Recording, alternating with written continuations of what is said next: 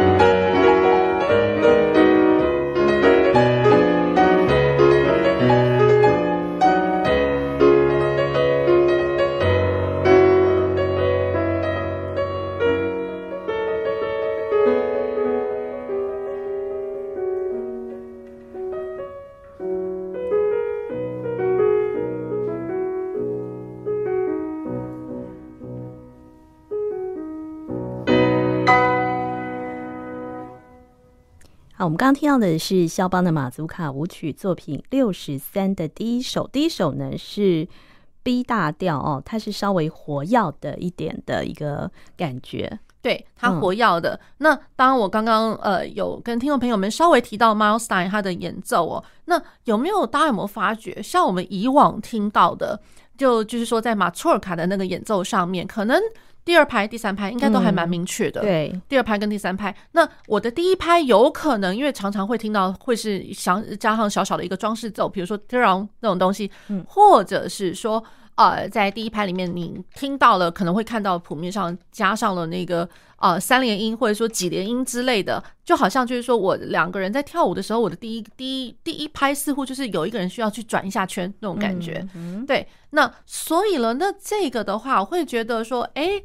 一开始听的时候，乍听就觉得第二拍、第三拍它在哪里啊？这样，我好像第一拍是蛮明确的，可是第二拍、第三拍基本上，我觉得他有点 push 那种感觉，有点渐快。对，那。我不能说他这样就一定对或是不对，嗯，也算是一个蛮有味道的。所以其实我想就是说提出一个不同的一个诠释的方法，然后让大家来自己去呃比较看看这样子。对，因为老实来说，就是说他的这个在尤其在 A 段，因为大家就知道，像我刚刚讲这个这一首曲子它是 B major，然后它是 Vivace，所以一开始其实又是大调又是很活跃。那想也知道，就是说我们在弹的时候，可能一开始就应该蛮 hyper 的，嗯，蛮开心的。对，那开心之余呢，就是说对于每一个小拍点，那你需不需要特别很执着在于，就是说我一定要这么的顿，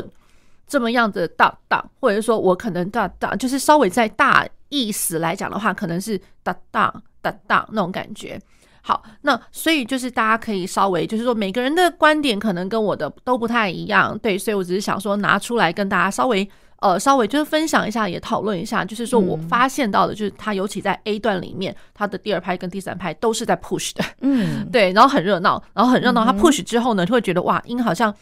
呃，就是因为和声的感觉反而变得更加的丰厚，因为我好像第二拍、第三拍的和声，如果说都不太变的话，那我的和声音变多了，对，那听起来就是更加的凝聚，而且更加的厚厚那种感觉，所以我会觉得，哎，就因为是声响上的厚，会让你觉得哇，更加的。开心的那种感觉。嗯、好，那然后它有一个很，我觉得蛮蛮有趣的一个点哦。虽然就是说它的第一首整体的曲式来讲，它是 A B A，然后再加上 coda，那好像没有什么了不起。可是当你从 A 段然后去接到 B 段的时候，你会觉得哇，这这好像好像我就是一路。一路创作下去的感觉，我好像找不到一个点，就是说什么时候我会再回来一样的东西啊？那种感觉，会觉得有一开始有那么一一小点一小点的那种错觉，会觉得你是听到像是散段，或者说比较小版本的 ballad。那如果说听到我讲这句话的时候，大家听众朋友们有没有想过，我们在前两节节目也稍微跟听众朋友们提过，就是有某某些。那个马错尔卡，也就是说，呃，中后期，尤其是后面的那个肖邦的马错尔卡作品，它的段落上面，你会觉得。真的是有小版的那个 ballad，因为 ballad 的话，就可能真的就是一段一段就接着来，接着来，就是那个散段体，比较散段的，就是我们会把它这样讲，叫做一个 through compose 的这样子的一个 idea。嗯，对。那所以就是你听到这个六十三的时候的这个 A 段，会觉得哇，through compose 那种感觉又来了。嗯哼，对。所以我的大 A 段，真真正大的这个 A 段里面来讲的话，我可能就分分成了 A 段、小小 A 段、小小 B 段，加上小小的 C 段。嗯，对，那它真的就是它的呃乐段，小小小 A 小 B 小 G，其实各有各的它自己独特的一个呃主题的一个铺陈这样子。好，那然后 B 段小小 B 段的话，你会听到稍微它转到了升 F 大调，然后而且会听得到那个在左手的低音的部分，一开始它其实是一直一个 ostinato，就是顽固低音的一个呈现方式。然后到了 C 段的时候，它突然哎，就是回到了 B 大调。可是虽然是回到我的真正的原调上面，可是因为我在讲它是小 C 段，也就表示它的主题其实跟我们 A 小 A 段是不太一样的，所以才会把它想成就是说，哇，我虽然我整整个 A 段大 A 段的那个氛围是在 B 大调，可是它已经过了三个不同的主题。好，那然后到了 B 段，B 段真正你会听到，哎，这个调性上面真的真的改了。那可是这个改的话呢，会觉得，哎。A 大调耶，哇哦，那它的跟跟原调的那个关系来讲的话，其实它是一个二度下降了二度的关系。嗯、对，所以我会觉得哇，这其实它的转调蛮蛮远的。我老实说，嗯、老实说，好，那可是它呃 B 段来讲，它也分成两个部分哦。也就是说，我有第一段小小 D，我们把这样区分来讲比较好讲，A B C D 的 D。对，小第一段它有一个新的主题在那边，嗯哼，那再加上 D 的主题完了之后呢，会听得到一小小一，会觉得哇，这个 B 段也是很精彩的，就是一路每每一个段落各各不相同诶，这样子。对，那小小的一段，那小小一段听起来，老实讲，你如果真要把那个一段哦当做是一个 transition，其实也不是不可啦。对它，可是就是说它的那个 transition 实在是，我觉得。不是那种四小节而已的那种 transition，我觉得它真的算是一个乐段的一个一个过门段，所以它真的是蛮大的一个段，嗯、所以我会觉得端看于听众朋友想要把它分成是过门段，还是说你会把它当做是一个新的段落，在 B、哦、大 B 里面的一个新的段落，嗯、所以它就是。呃，像那个叙事曲一样的一个小型的一个散段体的形式，对对对，它其实就是一路给你创作下去。只是说这个小一段的来讲的话呢，它就比较没有那么安定喽。嗯，你会一直听得到，就是一直在做魔镜，嗯，一直一直模仿，一直模仿。比如说我在四级的五，呃，在四级里面我听到了五一。五走到一，然后我在三级里面走，然后听到五走到一，就一一直听到五一五一五一，然后就一直模仿下来的那种感觉。嗯、好，那所以他就借着这样子的一个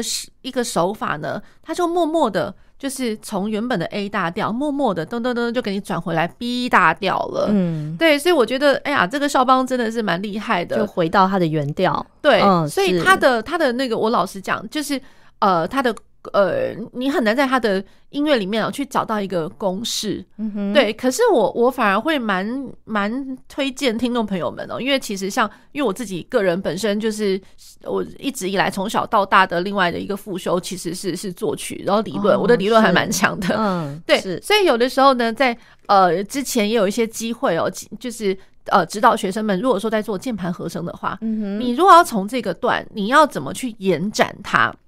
嗯，那延展其实我老实讲，最好最好的方式就是魔镜哦，就是魔镜。那那个魔镜的话，看你是要呃，比如说像我刚刚讲的 secondary dominant，有可能会是诶，比如说五级的五走到一，或者说四级的五走到一，再走到三级的五走到一，你就一路这样铺陈下来，或者是说你就是一路就是从呃的滴滴哆哆哆哆哆的，就是从上面一直下来的那个极静的下降的半音。半音急进，那半音急进的话，我觉得那那更加的自由自在。你根本不要去想说，我现在是要从五级走到几级，从从几级走到几级，我真的就是一路下来而已，就是嗯。就 copy and paste，对、我是真的觉得蛮蛮好玩的。就是说，他真的只是看你你要转到哪里去，看你要多长多短，自己决定那种感觉。对，对，所以他反而是你要延展一个乐段，其实最厉害、最有用，而且最快速的方式，是真的就是魔镜。就是你如果学会这样子的一个技呃一个技巧的话，其实老实讲，那个浪漫乐派的某些作曲上面的一些手法，你大概也能够。探知一二了哦，是。那接下来听他的第二首哈，第二首就是慢板了。呃，对，他的慢板哦，其实嗯，它是 F 小调。那它的曲式上来讲的话呢，其实这个是比较简单的。我如果是比较起它的第一呃，它的第一号。嗯第一号的话，我们刚刚讲的有点像是散段题。对，第二号的话，那可能就是想说，可能第一号呃就是写的稍微多了一点点。嗯、那所以呢，我这个是一个简单的三段题，嗯，也就真的就是一个 A 段、B 段跟 A 段，嗯、大家可以先听听看。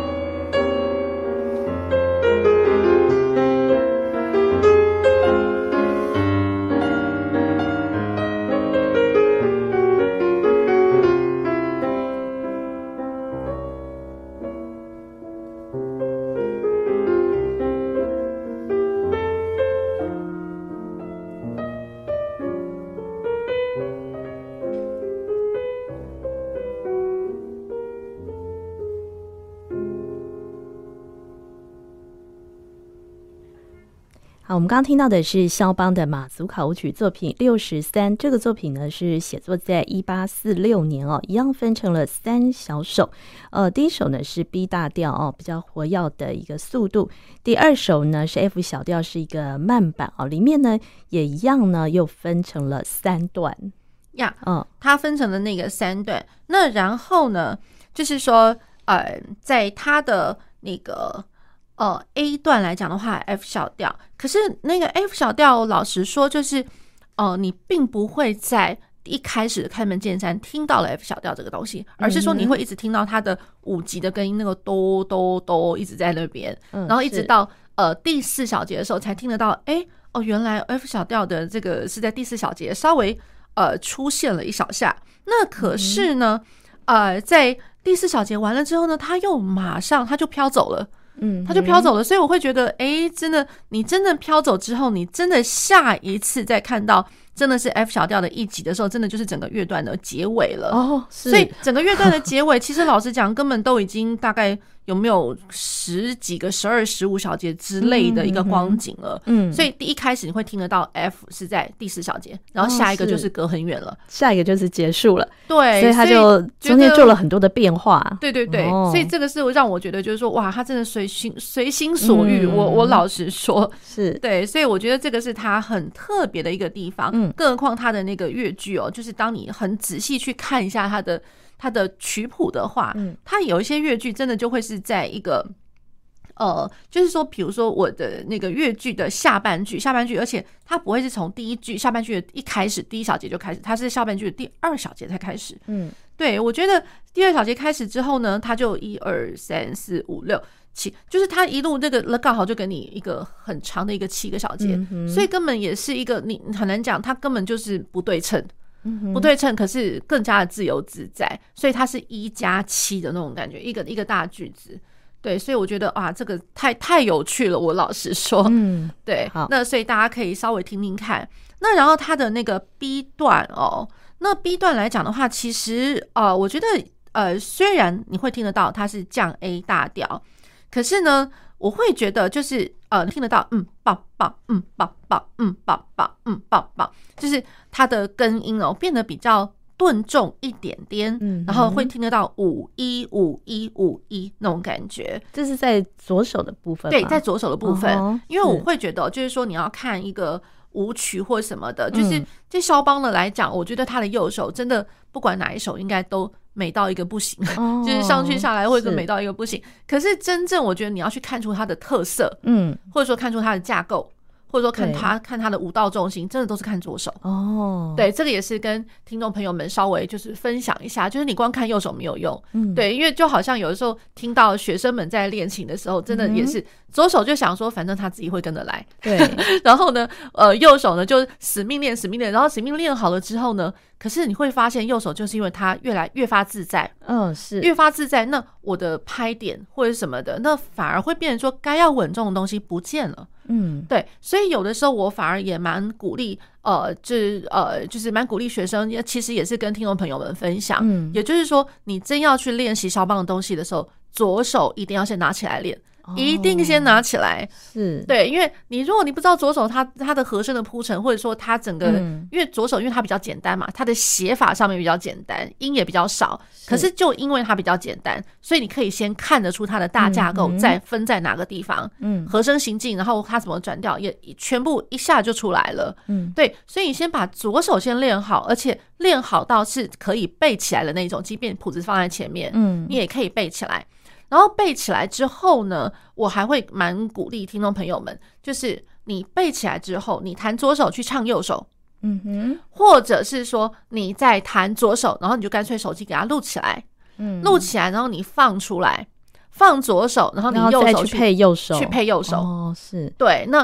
叫一一定要这样，而且就是说，我觉得是逼迫自己，就是一路，因为有些学生们他的练习方式、练习的一个习惯，真的是一个坏习惯，我遇到。呃，比如说，哎，我拍子错了，或者说我音错了，然后他也不赶快就是顺过去，他就先卡在那边。好，我先 figure out，我先把这个东西先搞清楚了之后，好，我再顺下去。可是如果是以这样子一个练习方式，如果说我在古典时期的音乐，或许还还可以克服得了。可是当你在这样子一个练习方法，如果说你一卡住，你就先先先搞清楚，先一卡住就先，然后而不去看它的乐句的全貌的话，这在。呃，练习浪漫时期，更尤其像肖邦，或者说更之后的晚期，呃，中后期的呃浪漫乐派，或者说像我们之后会讲到舒曼，嗯哼，对，那舒曼的一些乐句，那更更是不规则啊，更是不规则。那所以你连那个这个不规则，就是说它的长度在哪里都不知道的时候，你就先一直卡，一直卡，那你永远背不起来，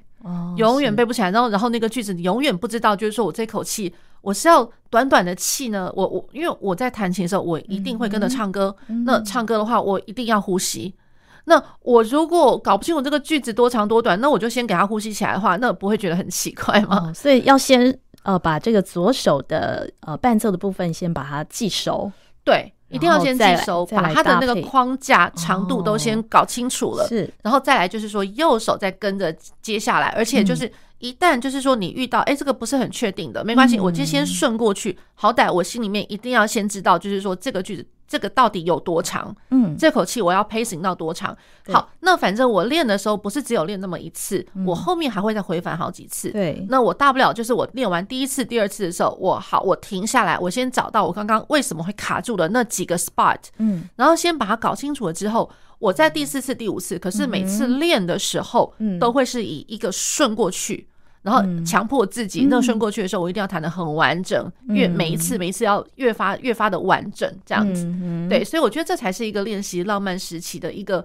蛮重要的一个精髓。对，好，真的是非常值得大家去借鉴哈。那我们接下来呢，再来听他的第三首。第三首呢，就是一个 C 小调，是一个快板嘛？啊，对。升 C 小调，升 C 小调，它是 Allegretto 稍快板的一个做法。嗯、那它的曲式来讲的话，其实呃不会太复杂，它是 A B A 三段体，再加上一个扣打。好，那可是我会觉得，就是大家在听的时候，可能会觉得，哎、欸，好像很顺啦。可可是呢，殊不知，其实在 A 段的前面，我老实讲，它根本也加上了一个小小的。小小的一个导奏，而且那个导奏真的就是只是第三拍到第一拍的光景而已。哦，是很短的，对，就是大家可以先听听看，因为它很特别。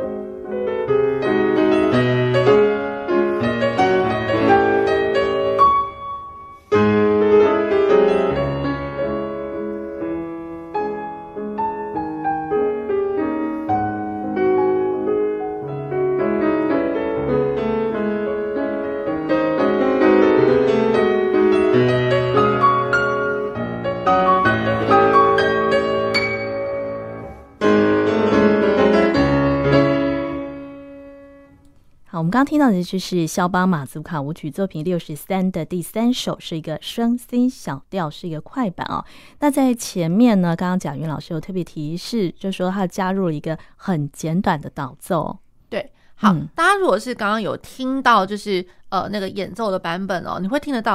啊、呃，一开始它是滴答当当滴答滴当，嗯滴滴滴答滴哒哒哒哒滴滴哒哒哒滴哒哒滴答当哒滴答滴当，这个是第二句了。嗯，好，那所以大家大家其实最最最最鲜明的一个印象就是它的主题好像是嗯当滴答滴当，嗯当滴滴答滴，好像第一拍是空掉的，嗯，对不对？好，那可是，在一开始，它是一个不完全小节，所以不完全小节，它其实已经有带领了一个一米拉嗦这三个音，就是从第三拍走到第一拍，嗯，米拉嗦哆瑞哆西哒，嗯，当滴滴当当，所以这个是有史以来你可以看看看到的，它真的就是一个小小的极小的一个导奏，嗯，极小的一个导奏，因为其实这样滴答当这个东西，这个导奏的素材，其实在后面几次的那个，嗯。那个主题出现，其实它并没有都出现的，我就觉得它最鲜明就只有一开始的这个地方，所以它只是一个这三个音去领着这个主题出来的一个一个感觉，嗯，对，这三个就是领导的音啦，可以这么说，嗯，对，所以我觉得哎，这个是还蛮特别的，好，然后它的呃，它的那个调性升 C 小调，那然后它呃一样哦，会是在那个呃。在小小，它有分呃，在 A 段里面有分成小小的 A 段、小小的 B 段、小小的，然后再回来。对，那所以小小的 A 段升 C，小小的 B 段也是升 C 小调，嗯、所以就是两个不一样的那个主题的素材，可是在同一个调上。是。那真正到呃大的 B 段的话，嗯、那我们刚刚是升 C，那现在变成降低大调。嗯哼。那降低大调的话，哎，大家听众有朋友有没有觉得，就是说？哦，升 C 降低它是什么关系呢？一样是同音异名，也就是说我在键盘上面都一样是在那个黑键上面，对，可是我用不同的名字去标它了。哦，对，升 C 跟降 D，其实在同它的位置根本是同一个，对对对，对降 D 大调，所以它在那个它的，你可以讲说同音的，呃，因为不能讲同名，因为它它其实就是不同的 spelling 这样子，它在同音上面，同音的一个大调是。大调，然后呢，呃，其实不，我觉得也不出期待的，也就是说，我的 B 段回到 A 段的时候。